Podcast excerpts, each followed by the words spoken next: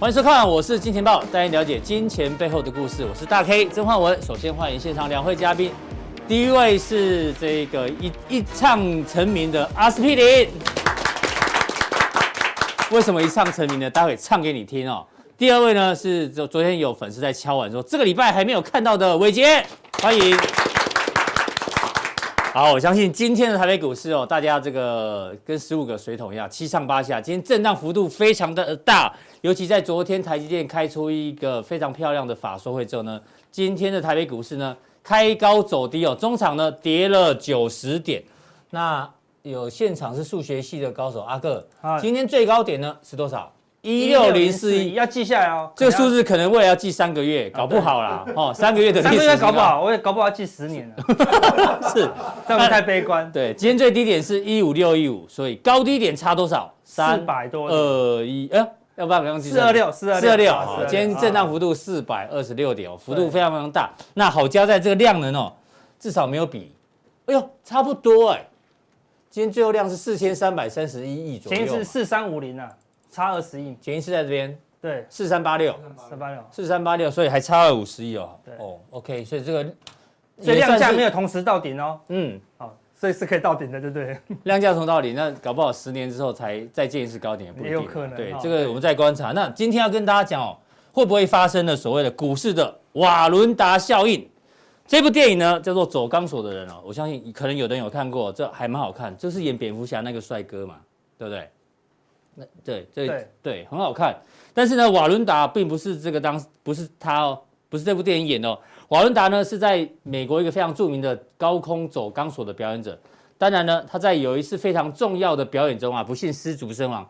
重点是他为什么会失足身亡？他的老婆事后接受访问的时候说：“我知道他这一次一定会出事情，因为瓦伦达每次要去走钢索之前呢，都会不断的强调一件事情，说。”这一次太重要了，不能失败。就是因为每一次都太重要，所以每次去走钢索。但是呢，最后呢还是失足了。这个就很像昨天哦，大家听到了台积电史上最大利多的一个法说会呢，这太重要了。今天不买股票不行啊，对，不能失败，不能失败。结果哎呦，就发生了瓦伦达效应哦，哎呦，就这个暂时是失足了，掉下去了。因为今天高低点四百多点嘛。那我要跟阿哥来讨论一下，对，昨天台积电的利多。待会跟大家讲，它到底叫做利多灌顶，我们常说利多灌顶，对，还是利多封顶？两次好像都是封顶哦，对不对？嗯、上一次台积电也是封顶，七月二十九号那一次，对，就是传说要拿到台积呃英特尔的订单，对，那一次就是开高走低，然后就休息了三个月嘛，对，这是是不是又休息三个月？那这一次的利多比上一次更多，更好不好？这个细节就不讲，这个去年获利哦，第四季呢？是五点五亿，全年好像是将近两个股本。对，那先进制程的比重不断提高，重点是这个嘛，资本支出，资本支出，对啊，增加多少？将近五十 percent 左右，跟法人的预期比起来。对，那还有一个，这也很夸张，他直接告诉你，未来五年台积电的营收，每一年年复合成长十到十五趴很猛啊！直接跟你讲，未来五年你不用担心台积电的营收。对啊，很敢讲，一路涨一路涨。对，他讲的也没有错。对，但是呢，偏偏在股市最高点的时候。讲了一个史上最大利多，是，观众朋友，你自己想看，你可以找到比这更大的利多吗？对啊，看不到，应该找不到，对不对？连台积这么大的都可以有十到十五趴哦，对不对？嗯、如果张忠谋还在，或者说，我看到未来五年满满都是燕子，啊，对不对？好，他站在低一点的时候看不到叶子嘛，在高档的时候都是燕子，因为这太高了嘛，这树上都是燕子嘛，对不对？阿哥阿哥还是维持本性，还是要算算一下那个他难得看错了。哦，对了，没有，就是说他们悲观的时候当然就会更悲观，乐观的时候一定就更乐观。嘛，因为现在全世界的确是很紧啊，但有时候明年的事情我们很难知道，你知道吗？有时候连那个预测大师都会失准啊，对不对？所以昨天我相信很多晚上睡不着，对，因为看到台积电的法说会之后呢，就哇。明天一定要买股票，绝对不能失败，一定要买。然后你看之前这个新闻太有趣了，人妻的烦恼什么？靠北婚姻二点零，这是个网站网站呃这个社团社团社团 Facebook 社团。他说老公跟老婆把这一个钱呐，原本要买房屋的头期款，大概将近两百多万哦，对，将近三百万，就不买不买房子，跑去买什么？买五张台积电，all in 呢？然后老公还说房子不急，台积电比较急，不再不买就上上千了，就来不及。连外资都说上千嘛，然后再回头看一下刚刚这个新闻哦，其实它更急。对，今天可能有很很多人套牢股票，但是说真的，是台积电的错吗？不是哦，台积电没有错哦。对，台积电业绩还是很好。是，错是错在投资人你的心态变了。是，你变得跟这位先生一样，我想要 all in。房子不急啊，台积电比较急啊。对啊，只要你一急呢，就觉得说瓦伦达效应就来了。对，没错，说这次不能失败，对不对？如果失败怎么办？对不对？就真的就失败了，对不对？哈，就越 你越害怕的事情。它越会发生哦，哎，那那就那就那个墨菲定律，墨菲定律是这个逻辑。所以交易只要 all in，一定是输的。我们 我没看过，因为只要 all in 哦，就很紧张嘛，对不对？一紧张赚也赚不到，赔都会赔很多啦。所以千万是不能 all in，因为没有人可以预测到那么准呐，对不对？说预测最准的，最近只有一个人预测超准，谁？就是我们这个什么？这是谁啊？这个印度神童嘛，对不对？阿南德，对不对？不是，我们刚才聊这是那个哎，这是什么？梁朝梁朝伟啊，浓眉大眼梁朝伟，然后又香肠嘴啊，对，那部电影叫什么？东邪西东邪西毒，梁朝伟对对 对啊，对啊，只是把那个假发拿下来，很像。然后这是神童阿南德，他说阿南德哎，他说哦，二月又要有股灾了，对不对？但是他整天预测，整天预测，最近很红，因为动不动就猜对。因为他去年三月猜到全球疫情，哦，就爆红了啦。对，因为什么？因为全球疫情。全世界只有他一个预言家吗？好几万个预言家，没错，每而且每天每秒钟都有人在预言，都在预言，都在预言嘛，对不对？每分每秒嘛。那他三月有有了那个疫情以后，他就要找啊，从世界一万多个预言师里面，终于找到他了。哦，有人他有预言到了，你懂我意思吗？所以这一万多个里面的每一个也做一万多个预言，那总共一亿多个预言，总是会有人中。所以一亿分之一对中了，总算中嘛。中了以后呢，他就一一直预言呐，对不对？那就有时候中，又有时候没有中，对不对？他现在就讲说，呃。二月什么？所有的星球全部连在一起，哇，又要有股灾了这样子。对，他一定要讲很夸张嘛。但是他有没有错？也有错啊，对不对？他说什么七八月会缓解，就没有啊，对不对？年底更严重啊，对，更严重啊。对，他也说二零二零呢油价会上涨，就也没有啊，对不对？所以不准的时候呢，你就忽略它的啦。但准的时候，你就觉得哇，好神。对，大家都喜欢什么铁口直断啊，都不喜欢模糊不清的。对，我们就想跟你讲。这行情明天一定会涨，哇，你就好喜欢听哦，对不对？台积电一定要上开一千，你就很喜欢听哦，对不对？那都不是真话啊，对不对？真话是什么？台积电明天不是上涨，就是下跌，他就不想，他就不想听啊，说啊，跟人家讲废话，他是实话啊，他不是废话啊，有没有可能下跌？有可能。那你 all in，然后呢？也背着拿人拿拿拿人家爸妈的岳父岳母的钱去 all in，那就下跌怎么办？嗯，对，不是上涨就下跌嘛。对，下跌有没有考虑到？他以为他只有上涨哦，他只有上涨，他他他把那个台积电的那个领导人当做那个印度印度神童了，是吗？阿南德，阿南德啦，对不对？哈，所以有时候都不能这样讲，所以真的要讲，保证一定准，好，要铁口直断了，不能像刚才模糊不清，上涨又下跌，对不对？那二月份我大胆预测是百分之百正确哦，绝对错，绝对不会错。你要预言阿克，想清楚再预言啊。对，预言错都会被很惨，对不对？对啊，你预言错，你以后在这平台没有立足之地。我们就要秀出来了，对不对？秀出来这些，我绝对负责。如果二月份没有发生这件事情，我们全力负责，好不好？好，好，我大胆预测，在二月份每六十秒就有一分钟消失在这个世界上。绝对没有错。如果有哪个一六十秒过去，对，如果六十秒过去，一分钟还还在的话，你来找我负责，好不好？我们马上留言负责，对不对？他绝对不是爱因斯坦讲的，你懂我意思吗？我很好奇今天的留言会怎么看这一段？对对对对对。没有说网络上很多人他说怎么样来创造一个虚拟的预言，就先找一个。很有名的人士，比如马云啊，对，谁啊，然后放在这边，然后随便讲一个鬼话，你就觉得哦，好像很有道理哦，对不对？比如说，我们是讲的很明显的鬼话，比如说，我这边改一点就觉得好像有道理哦。人生如果不努力，怎么会成功？那不是废话吗？对。但是如果这旁边放个马云，就哦，好有道理，好有道理哦，对不对？对，就是这样子嘛，对不对？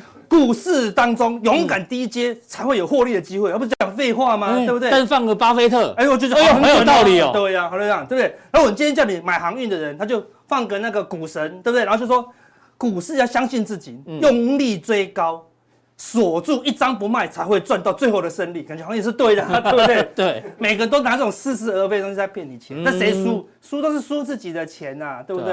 所以，我们还是要跟大家讲，有时候这些。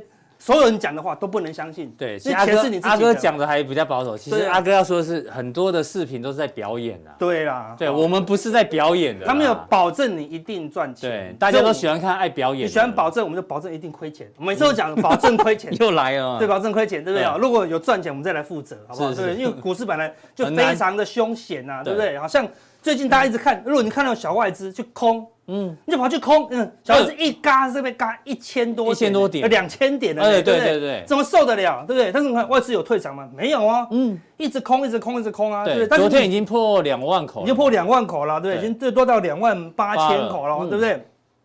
小外资扣掉这个所有大外资里面的小外资也有快两万口哦，对不对？所以那你觉得哎，外资空了怎么一直涨，一直涨，哈，对不对？我们说之前我们讲过一个道理。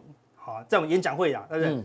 它不是不准，它是怎么准的时候，对不对？那外资什么时候会看准啊？对不对？所以外资当然是看。但是演讲会没来，真的太可惜，太可惜。我们讲了很多秘诀哦，很细很细。对啊，哦，大家最后跟大家讲演讲会的最关键的一句哦，是一句千金啊，对不对？难道外资是看神童，他就跑去放空吗？没有啦，他一定有他自己的判断啊，对，只是他这种小钱他都不 care 的啊，他要赚都赚大钱。举个例子哦，这是二零零八年的金融海啸哦，对。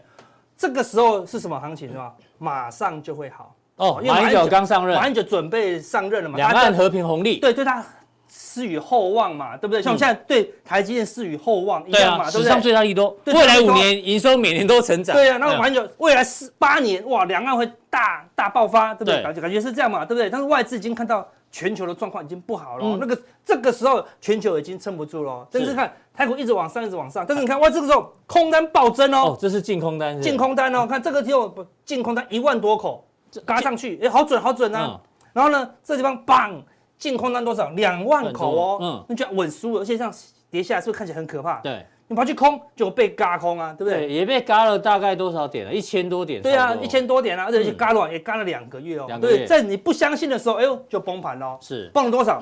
五千点呢。嗯。他输了五六百点，快一千点，就这边赚了五千点。对。有没有赚？还是赚哦。外资最后还是赚哦。嗯。然后在低档的时候就好，外资终于准了，下次我一定要跟。就外资这个地方，毛起来做多。变进多单。变进多单。哎，怎么还跌？哎呦，就还。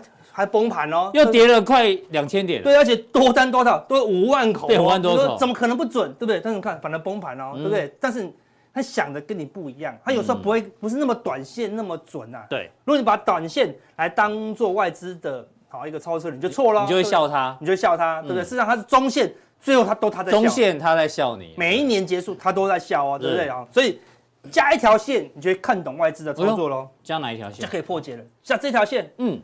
外资做空，你不要管它什么时候空，嗯，要管它什么？管外资什么时候空对哦？什么时候开始获利的？开始获利就对了。对，看，但是一路往上，表示外资还没看对嘛，对不对？这边一过高以后，迅速跌破前面的低点，破上升的趋势线。哎，你这个地方跟外资一起空，你就会赚到这一段很大段喽。是不是很简单？对不对？这段外资一直做多，但是没有突破上升趋势线啊，对不对？下降压力线，下降压力线，对，下降压力线嘛，对不对？到最后这样，哎，突破了才开始整理哦，就不跌了嘛，对不对？什么外资这边再做多，什么时候可以做多？突破这一条那个颈线的反压嘛，就是筹码加上形态一起配合。对，外资要做对你才能跟，对，对做对的都叫主力，好，做错的都叫散户了，对不对？所以这个时候跟，哇，是不是很好赚？这个时候跟，是不是很好赚？哎，回过头来，阿哥只是在这个过程当中一直提醒你有这个警讯而已。对，所以这这个时候多单，如果你有。嗯，八成八成八成八成，忽然像今天这样子，你早盘多单满仓，说今天是重要一次，不能失败。昨天晚上睡不着，太兴奋。对，没有满仓不行啊，对不对？他现在如果开高锁起来怎么办呢？对不对？他们担心这个吧？对，昨天 ADR 最多涨十一趴哦，对，连我都担心锁起来怎么办？对不对？所以一开呃才涨五趴，对，因为前一天红海也涨停，对，今天台积电涨停应该也 OK 哦。对啊，上一次有涨停过啊，对，应该两根嘛，对不对？两根来算嘛，对不对？所以开盘就追啊，就一路杀哦，然后像像其他的设备股也是很弱啦，对不对？所以我要把这一次的行情怎么样，加上一条什么？趋势线哦，好，所以今天刷一个大长黑，看起来离这个什么？趋势线可能还有点距离哦，要么它就迅速的跌破这个趋势线，对，要么怎么样，它就横盘整理。多一个什么颈线，嗯，哦，那这样也可以，啊，对不对？但目前就是说外资做空，但是整个形态还是多头的格局，要么破月线要么破趋势线。外资净多单现在虽然破两万口，但是形态还没破。对，形态没破。对，对，两个都符合，都符合，再去积极操作偏空会比较好了。对，但目前等短线已经开始动荡哦，对不对？所以你看，如果你满仓，是不是很难操作？那如果你三成，就不用太过担心，没错，对不对？所以继续破线可能还有一点空间，对不对？你觉得好可怕了，过两天它又拉上去，你就觉得没事了，对不对？一直玩玩玩玩，玩到最后真的跌破蓝线。嗯，你就不你就不害怕了，因为你觉得跌每次跌都是假的，好，但是最后跌破蓝线的时候，就是玩真的了啦，哈，所以大家觉得说，哎，好像快崩盘了，好，一直去布局一个什么商品，富邦 VIX 啦，对，就富邦 VIX 这两天 大盘没怎么样，它崩的最厉害了，对不对？到底发生什么事啊？因为就出现一个新闻啊，太多人有还还是。教育大家一下，对，因为证交所跑去警告他，不警告没事，反正不警告他没亏钱，一警告亏亏二十几趴，你知道吗？所以我不知道到这样算不算意图影响股市啊？对不对？而且他不是意图哦，他根本影响股市啊，对，本来都没崩的哈，对，讲没事，提醒一下风险就崩盘了啦，对，因为他上次原油正二的人还在抗议啊，对啊，好，所以他已经讲，而且他讲的很用力，他说不会再出手干预下市，说他下市就下市哦，对，那现在才两块八。如果你两块一说，我不会干预下市，OK 的。两块八之后，我不会把把人家当做一定下市。就听到这两个字就吓到了。对，好像明天就下市一样哦，对不对？所以大家就今天又再重杀一次了。而且在现场要怎么样？怎样才能下市啊？那三十个近三十个营业日的净值，好，市价是二点九七哦，要跌到两元以下，还要再跌三十几趴呢，对不对？没那么容易，一直跌是慢慢跌。但前阵的确它的溢价太高，高到四十几趴了。然后这两天。重挫以后大概只剩十几二十趴，嗯，那因为这个风险比较高，所以跟大家讲要怎么来操作这个风险。因为之前野哥有讲过，这个就是什么防空洞，防空洞。对，那你躲进房子不能躲太久，因为里面也没东西吃，没有厕所，没有食物。对，听到警报你可以冲进去，对。但是飞机飞走之后要赶快出来。对，我们常讲的嘛，对。你看外国的 VIX 如果没有突破季线，就不用那么担心，对不对？那昨天的那个防空洞已经有陨石坠落了，是吗？直接就砸到里面的人了，我就全部受伤哈。所以这个是富邦 VIX 长期走势图。上一次警告说可能下市在二点四四，嗯，一警告完以后就出现大动荡，喷到十四块了，哎呦，就不用下市啦，对不对？净值冲了十几块哦。对不对？哦，那这次，哎呦，在这个相对的地方又开始警告会下市，对它加速它落底啊。那关键什么？一样哦，要怎么样来操作？我们都看讲策略嘛，对不对？第一，外资要买进了。我看这边喷出之前，外资不是这边买啊，外资也不是这边买，外资在这个地方就买了哦，开始有一些动作。对，然后先买一些，又在大买，你看还没喷哦，又大买，然后就沿路喷出哦，对不对？跟着外资买会比较准确一点。那第二什么？要突破月线，起码突破月线，因为现在我帮你控制风险嘛。嗯，你突破这条绿色的月线，就一路做，对不对？是。卖到最高可能很难呐，对不对？沿路分批分批卖的话，最后跌破月线就不能再做多了。你看都在月线以下，对不对？你中间想要做多可以，跌破月线就出场，那其实风险都没有很大。如果你长期投资，它就一直跌，一直跌，一直跌，一直跌。因为这种衍生性商品的 ETF，好，除非是一些你长期看好的标的。不然千万不能长期投资。所以你会发现，其实在网络上很多人哦，买富邦 VIX 哦，如果没赚钱呢，就盖牌啊，对，就盖牌，就不能随便乱开牌，就不理他，就盖牌。对，他不是说未来五年年生那个营收成长十到十五趴，对不对？那那你 可以盖牌一下，是，但是没有啊，对不对？所以越放越越可怕，对不对？那它本来就是一个短期的，你看短期的商品而已嘛，对不对？它就做一个短期，就我们讲防空洞嘛，对，一下下而已啊。真的有轰炸来，赶快躲进去。对。没事，没有赶快出来，对，不能一直晃晃晃，对，赶快出来，都往下掉哦，对不对？哈，那现在什么？它的净值已经很严重了。那为什么他们会亏钱？你知道吗？因为人有三个关键的心态谬误了。好久没上这个投资心理学，对，礼拜五阿哥阿师要讲课了。对，这你犯了这三点哦，不止这个 VIX 会输钱，其他也会输钱哦。第一，你会损失趋避，就不想要亏钱，嗯，对，所以赚到一点点，想赶快卖。赚个五趴十趴，赶快卖，因为不卖怎样又亏钱了，对不对？那亏钱的呢？哎，就不卖哦，因为不卖就不会亏，你懂我意思吗？只要盖牌就不亏哦，没有实现它。对，长期投资就不亏，很奇怪啊，对，你就不看库存，你要天天看库存，对不对？你才会很痛苦，才赶快卖啊。那如果你不看，哦，甚至把那个那个下单软体移除，哦，对不对？那就变长期投资，那就很可怕喽，对不对？好，你买到台积电六百块，你就说盖牌。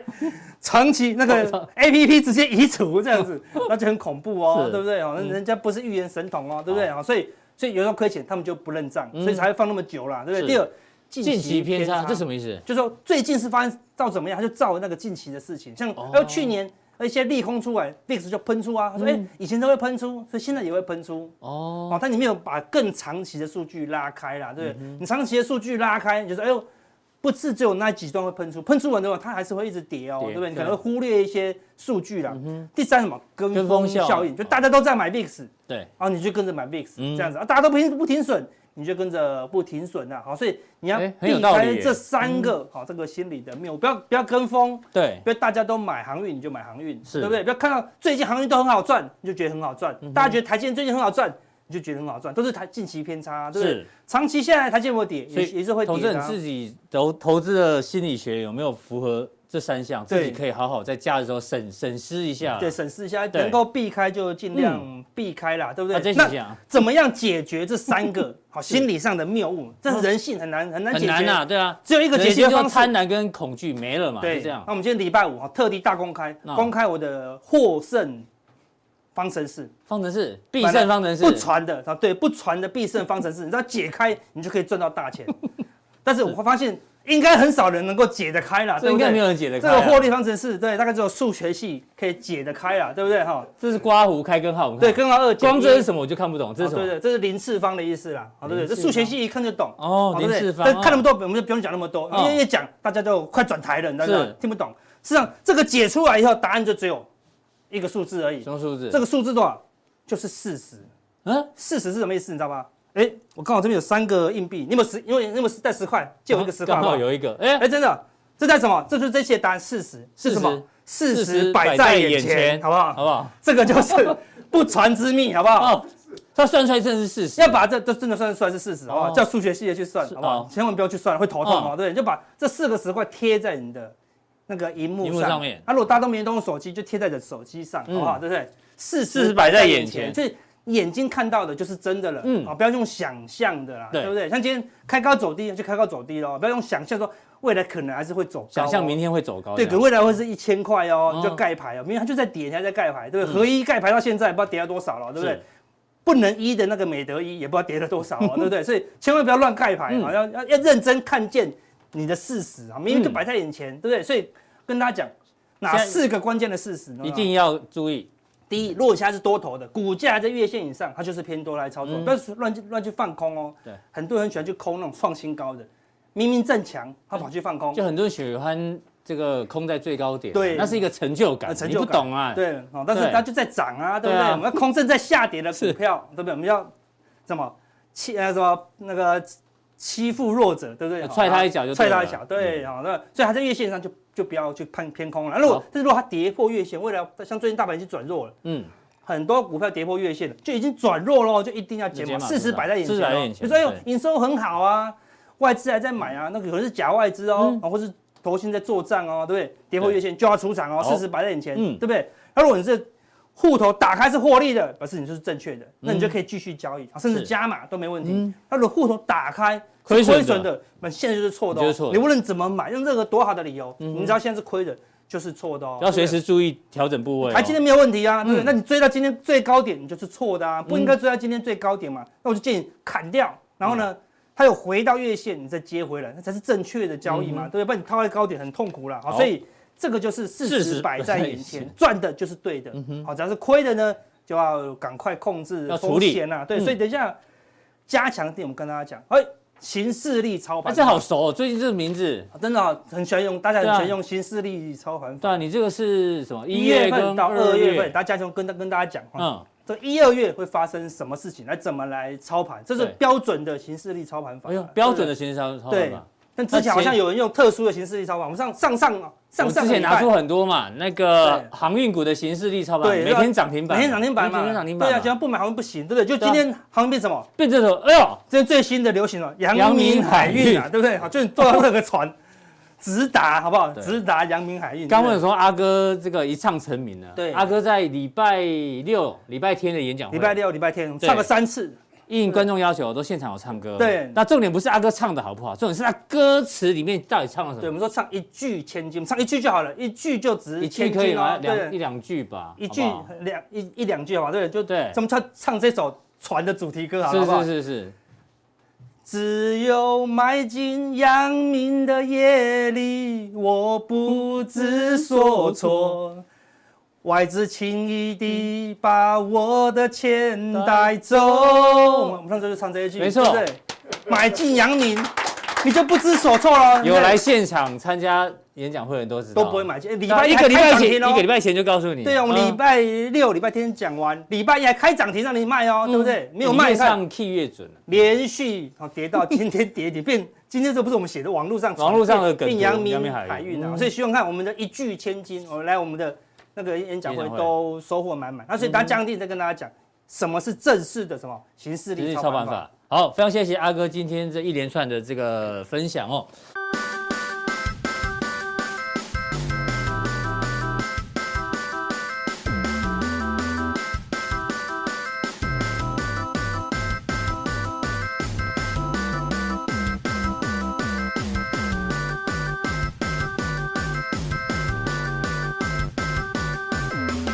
那再来请教到第二位来宾叫伟杰，伟捷，还是要从台积电说起啊，你知道 台积电呢，真的是史上最大利多，第一次有台湾的股票个股啊，公司可以影响全世界的股市。没错，昨天呢，美股三大指数都跌，就只有费半，费半还再创历史新高，而且呢，站上了三千点整数关卡。对，但台积电的功劳，台积电昨天 ADR 最高刚说飙到多少？十一。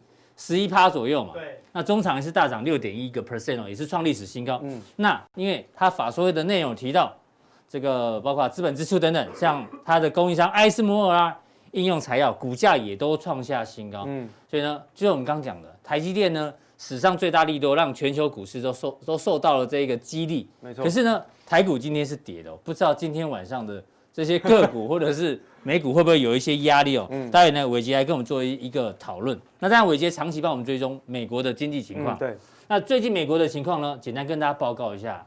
一个就是鲍尔说话了，升息不会很快到来哈，这大家记得不会很快。即使美债殖利率是升的，前阵子包括伟杰跟 Vincent 哥都有跟大家做这一个讨论。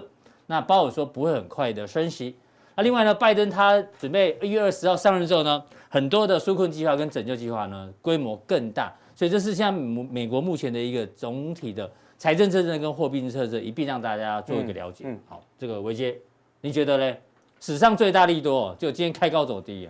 我想其实昨天晚上的费城半导体指数跟 ADR 都已经告诉大家了，创高之后长上影线，这一看就知道长上影线就先波段就要先绕跑再说啊。那再加上说，其实台积电的 ADR 跟它的母股之间。长期的就有一些溢价的空间存在，所以其实你说它真的往上涨，台积电的母股会不会跟涨？不见得哦，哦，不见得。上一回在七月二十八号的时候，Intel 的利多，台积电为什么可以拉到涨停板？基本上是因为它的 ADR 涨了二十趴，而且就是二十趴哦，就是实实在在拿到在手上。对，但是在昨天其实不是这样子哈，所以代表说在台积电的法说会上面，它并不是跟 Intel 的那个。订单事件哦是不一样的，为什么？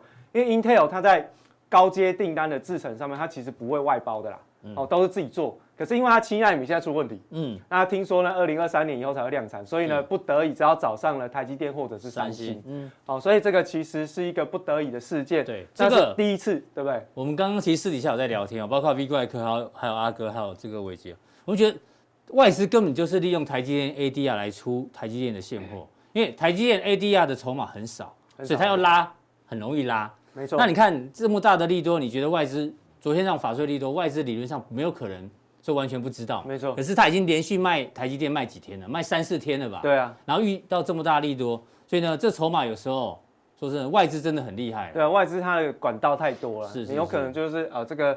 台积电涨，它有可能就在台积电 ADR 这个市场去卖股票，来控盘，因为它一张就是五张的台积电嘛，是，所以其实很好卖哈。那当然这个状况呢，我们后续可以再追踪了。现在目前台积电短线今天是跌破五日线嘛，那已经解除了它的标股形态。对，好，那回过头来我们看一下在美国股市的部分，这两边刚刚好，一个是货币政策，一个是财政政策。好，那财政政策呢，在今年的美国股市当中会是一个非常重要的关键，因为这个是。鲍威尔也认证，啊，他说我就把这个呃未来的美国股市的经济啊，我就交给这个叶奶奶手上，好让他去处理啊。叶奶奶会变今年的主旋律，对，会变成是她是这样哈。那但是我们要看一下，鲍威尔说升息不会很快到来，嗯、那当然这是要稳住市场的一个说法。其实他们在内部十二月份的会议记录里面已经讨论非常多，甚至最近有很多的美联储的各分行的主席也都出来在讨论这件事情。所以我们还是延续上个礼拜我们的话题，就是。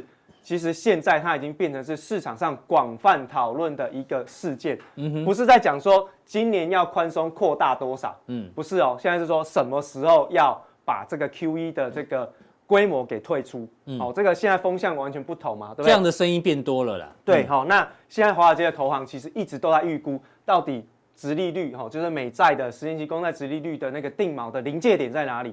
有人算出来说是在一点五，好，在一点五，哦。那一点五呢？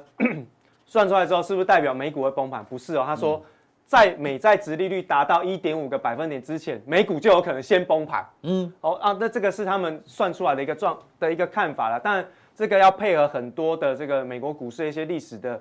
呃，预估值跟现在的一个表现都是呈现在高度泡沫化的一个状况，嗯、所以当然他们会有这样的一个情况预期。那么在这个财政政策的部分，嗯、哦，这个高达将近快两兆美元的这个纾困案，哦，对基本上就是多发了一千四百块，这个是最有感的地方。是的。那至于其他他要把钱发到哪里去，哦，这个后续要看他的细项，就是他一上任之后他就会公布。对。那基本上还是在这个基本工资跟哦州政府，因为现在州政府已经发那个。救济金已经发到没钱了，然后大家都一直呃负债了。对那当然回过头来就看一下现在的一个初次申领失业救济金的人数，刚刚公布的嘛。嗯、对，又再创下了这两三个月以来的新高，像八月以来的新高，八月以来的新高。对，那在九十六点五万人的这个数字，跟上个礼拜公布出来只有七十六万还是七十八万人，其实数字已经增长了不少。对那当然这个跟现在目前美国的疫情还是有关系哈，因为。现在目前施打疫苗，每天他们目标是二十万，可是打不满。嗯，哦，那但是确诊人数是三十万，接种率还是不高嘛，对不对？不高，所以可能要在他们达到有这个，比如说六七成能够有防护力之前，其实都还差得很远。那当然，经济的状况就有可能会受到这样子的因素的影响，对那可能继续在经济上面有一些影响。那当然，在纾困案发的发钱的过程当中，会有一些落差，所以。空窗期是仍然存在的哈，对这个是后续要特别留意。那另外就是说，连续申请人数，因为这一次也开始慢慢的往上增加了哈，那好不容易下滑了。但是我们有说过，这连续申请人数的下滑，其实它是转到其他的补助、失业补助津贴去的。到目前为止，全部的零零总总加起来，透过各种名目的失业的补助津贴，请领的人数还是大概在两千万人左右。所以其实数字没有下降。是哦，数字没有下降，那两千万人大概就是大概十个百分点到十二个百分点的失业率。嗯，但是现在目前失业率是维持在六点七，这是官方公布的。对，不过市场上另外一个角度就是说，哦、这个数字经济数据越烂的话呢，QE 更不会结束了。对，这个也是所谓的坏消息，也是好消息。对，嗯，也有这个这个这样的一个看法。没有错哦。那、嗯、但是呢，大家特别留意哦，虽然 QE 不会结束，那市场上也预期说今年应该不太容易会把这个呃放钱的这个。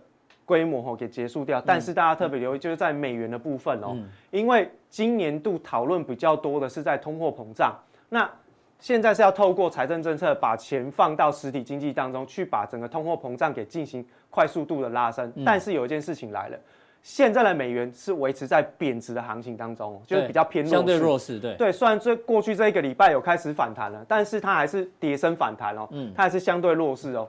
换言之，如果如同像市场上预期，今年的美元继续贬值，我告诉各位，美国就会变成新巴威。嗯哼，美国就会变成新巴威。是是，这个是这个是一定要大家先要有的观念，不是说钞票印越多的国家哈，它的货币就会贬值。贬值是看国外，因为汇率是两国之间的交换比例。但问题是，如果你在国内，你的汇你的汇率是相，你的美元货币是相对比较便宜，嗯，那代表什么？你的消费力是被打折扣的，嗯，那如果我的消费力可以被打折扣，我买东西的数量变少，嗯，怎么刺激得了经济？嗯，换言之，在宽松的过程当中，它维持的是。美美元的购买力，嗯，哦，也就是说，我个人呢还是认为在这边差不多了啦。是，那这个就会影响到今年的一个状况。我们看到十年通膨预期，这个是十年通货膨胀预期。那当然，这是美债的这个平衡通通膨率啊，这是市场上交易出来的一个结果了哈。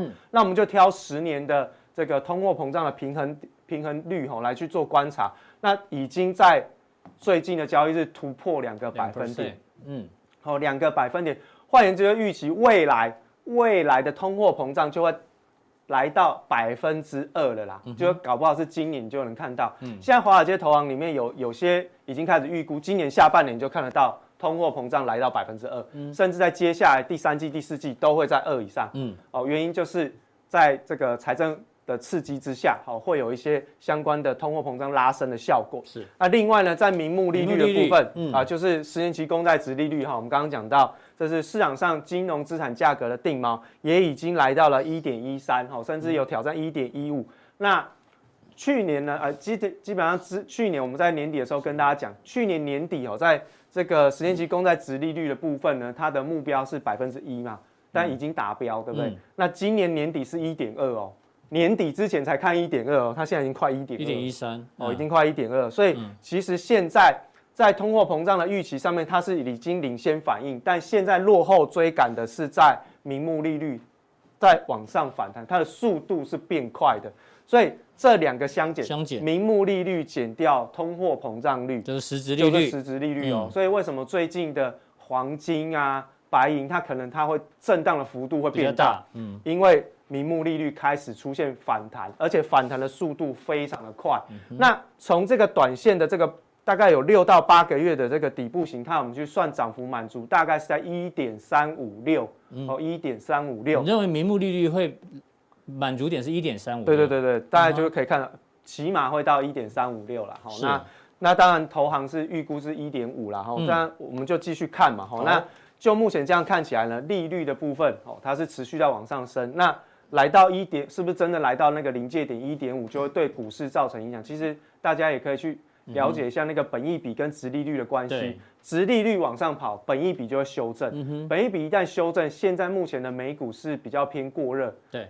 Overbooking 啊，就是过过度估值的这个风险是比较、对，那它下跌的幅度就会比较大一点点哦。那另外呢，就是说财政政策会变成是今年的重点了，对不对？嗯、所以呢，我们今年我们现在就跟大家简单的上一堂总体经济学的课程，这个是非常重要，每次我们考分析师都一定要考的，这叫 ISLM 模型。哎 呦这个唤起我们以前考考试的这个记忆啊，对，好像是投资学还是呃总体经济学啊，总体经济学，总体经济学一定必考啊，必考。对，礼拜我怎么上完数学课又上完总经课这样子，必考。还有投资心理学哦，对，而且一定会考什么？一定会考申论题，一定会考申论题。当这条线往这边移的时候会怎样？会发生什么事情？好，那我们要简单有两条线啊，大家不用去记那个原理，但我先简单跟大家讲，就是说。I S 跟 L M 这两条曲线呢，一条 L M 是代表的是货币政策的曲线，那 I S 呢，它代表的就是财政政策的曲线。嗯，那这两条曲线交叉的这个中心点的位置，就代表市场上的均衡产出、嗯、哦。Y 就是产出横轴的部分、嗯、，Y 就是产出，产出你可以直接把它想成是 G D P，嗯，哦 G D P，哦，你把它想成是均衡的产出。好，R 呢就是利率，利率，也就是说，当这两条货币政策跟财政政策的曲线。交汇在一个终点的时候呢，嗯、这一个交汇点它会达成市场上的利率均衡跟产出均衡，好，产出均衡，比如说这是最适合的利率跟最好的产出，哦，就是这两条货币政策。做得好的话，不过就是物价也不会过热，也不会过冷，刚刚好，刚刚刚好，就是均衡状态。均衡状态。哦，那总体经济学呢，它的模型呢，它很有趣，它永远都是以均衡状态当成是模型的预估值，这个都是假设哦。嗯。但事实上会不会发生？不会发生。哦，那只是说透过这样子的一个假设模型，我们可以去观察，当货币政策或者是财政政策在变化的时候，嗯，它会发生什么样子的效果跟未来的一个反应。好。那现在就开始哦，L M 是货币政策，对，财政政策呢是 I S 曲线，嗯，好，那只要它是宽松，就往右边移，好，右边移，紧缩就是在左边，好，紧缩就往左边移，嗯，那现在来喽，L M 两兆嘛，对不对？对，好，我们说货币政策呢，在今年大概就是维持哦这个购债规模不变，所以这条曲线哦暂时不动，好，就不会动，好，就不会动。但是呢，今年变化比较大的呢是财政政策哦，对，所以财政政策呢，它是扩大刺激、扩大刺激呢，就是宽松的财政政策，嗯所以它往右边移动。叶奶奶会把这条线往这边啊，对对对，它往右边移动。哎呦，好，往右边移动之后呢，它会出现一个新的均衡点哦，在这里。哦，在这边，好、哦，这个新的均衡点。啊，对过来利率的部分，然、哦、后就在 R two，哦，那往下对啊，产出的部分就会变成是在 Y two，嗯，好、哦，那简单来说呢，在宽松的财政政策的刺激之下，你的产出会增加。哦，往右边就是增加，好、嗯，所以你的 Y one 到 Y two 是增加的一个状况。对，但是回过头来讲，利率会从 R one 上升到 R two 哦、嗯。为什么现在的美国十年期公债值利率会往上跑？原理就在这边。嗯哼。哦、呃，因为在反映宽松的财政政策。对，好、哦，那大家市场上你是不是觉得很很很 confused？对，哎，这个货币政策继续印钞票，然后宽松的财政政策也刺激下去，嗯、为什么会利率上涨？哎，这跟大家想的都不一样，所以市场上其实是把货币政策跟财政政策混为一谈哦，觉得说只要宽松就是印钞票，嗯、只要印钞票利率就会下跌哦。事实上不是这样子看的哦。好，如果你拿过把这个理论拿回来去检视现在的美国经济，它就是这样子发展哦，你就会知道哦，利率哦原来是这样子走升的。所以当接下来财政政策越来越宽松的时候，它的利率 就会越走越高哦。对。哦，越走越高，但越走越高是不是代表产出越来越多？不见得，不一定。嗯，好，就不见得，它可能往上跑，再一对下来，哎，产出的那个边际效应就开始递减哦，它不会像哎 Y one 到 Y two 的幅度那么大。嗯、所以简单来说，告诉大家，今年或呃这个财政政策的宽松，它有可能会带来利率持续的上升。嗯、当利率持续上升的时候，大家就要特别留意股市。本益比会进行修正，嗯，那另外还有一件事情，这是最基本，本益比修正是最基本。第二件事情，在接下来你一定会看到，股市在跌的时候，它会告诉你，嗯，平衡基金的再平衡动作开始启动。哦，为什么啊？因为债券值利率攀升，债券价格下跌，所以造成平衡基金失衡的状态。股债要再平衡。对，原本是股六债四，而那突然债券价格一跌，变成是。股八债二哦，那你就要怎样卖掉股票去补债券哦，然后去把它维持在六比四的一个均衡比例当中。所以在整个 ISM 跟 ISLM 的模型当中，你就知道为什么利率会上升。谢谢伟杰帮我们上了这一堂课啊，这不是上升趋势线，也不是下降压力线哈，都不是。对，那这个是总体经济学的，我怕大家说，哎呦，这不就上升趋势线？没错哦，所以我们讨论到现在为止呢，都在告诉各位一件事情：通货膨胀。嗯，那通货膨胀呢，其实还有一个。哦，领先的指标哦，叫做油价，对不对？是。原油最近呢，是不是一直不断的在往上涨？那我们上次在节目当中有帮他算算过涨幅满足嘛？对。哦，所以大家如果忘记的，你可以再去看上一次的节目。嗯。好，最近发现了一件事情，是哦，道富 SPDR 哦，这个就是能源指数基金哦，嗯、最近哦是开始一路一月份以来开始一路的往上狂飙。这是 ETF 哦，这是一月份，一月份哦，一月份，这十二月三十一号，一月四号，OK，一月四号开始哦，今年开春以来一直就开始往上涨哦，涨了多少？涨了将近快十一个百分点哦。好，那能源，哎，其实能源，对，好像能源公司没什么动静，为什么它会开始涨？嗯，哎，现在来了，有一群人出现了，嗯，好，叫做。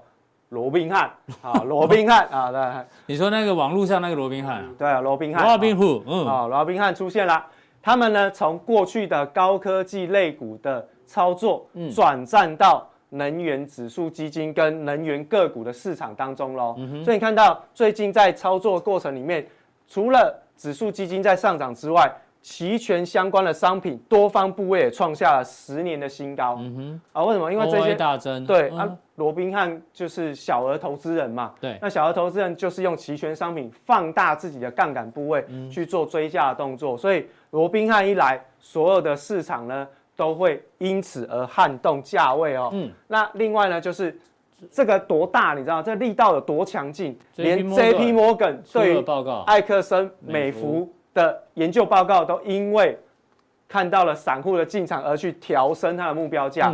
上一次的目标价，他认为只有到五十而已。那这一次的目标价给他上看来到了五十六哦，嗯、往上调升了。换言之，在接下来的能源类股，在美国的投行哦，它是比较看好的。嗯，不是说真的看到散户就去调它，而是它的基本面确实是有一些改变。哦，那罗宾汉还蛮厉害的哦。对，那我们也知道说，最近的 OPEC 的这个减产协议当中，沙乌地阿拉伯它是主动的要减产哦，而且减产幅度还蛮大，所以造成整个油价开始往上大涨，对不对？好，那我们就来看一下埃克森美孚的这个股价，股价，嗯，那看到如果它是石油的线哦，它大概已经在这边了啦。对，油价的价格大概已经在这边，因为已经过了这个前高的部分，然后它已经过了，但是呢，它现在还没有哦，嗯，它现在。可能在慢慢的往前坡高点去进行挑战啊，刚好就是在五十六，就在颈线这里。是，嗯、哦，那所以当它来到五十六之后，会不会站上颈线，嗯，形成一个 W 底部形态？这又是重点啦、啊。如果说这个往上站上五十六之后，它就没再下来，嗯、跟着原油的涨势继续往上攻击。万一涨到这边来的话，一比一哦，它是哦，对不对？哦、那原油的形态我们预估过嘛，它是有机会去挑战。前高之前的这个前高的位置点，嗯、那有没有机会把这一些落后的能源类股给往上带？哎，这个就是大家拭目以待的地方。这也符合你预测可能通膨会来的指标之一。因为它的领先指标石油一直不断的在往上涨，所以接下来在今年的这个美国股市也好，或是全球的范围当中，通货膨胀应该会很明显的出现，而出现的幅度过大的时候，它将会压抑到股市的表现。这个是今年我认为还蛮危险的地方，大家要特别留意的。好。非常谢谢伟杰带来的这很多的数据哦，大胆假设，小心求证，让大家做一个参考。那待会更重要的加强地马上为您送上。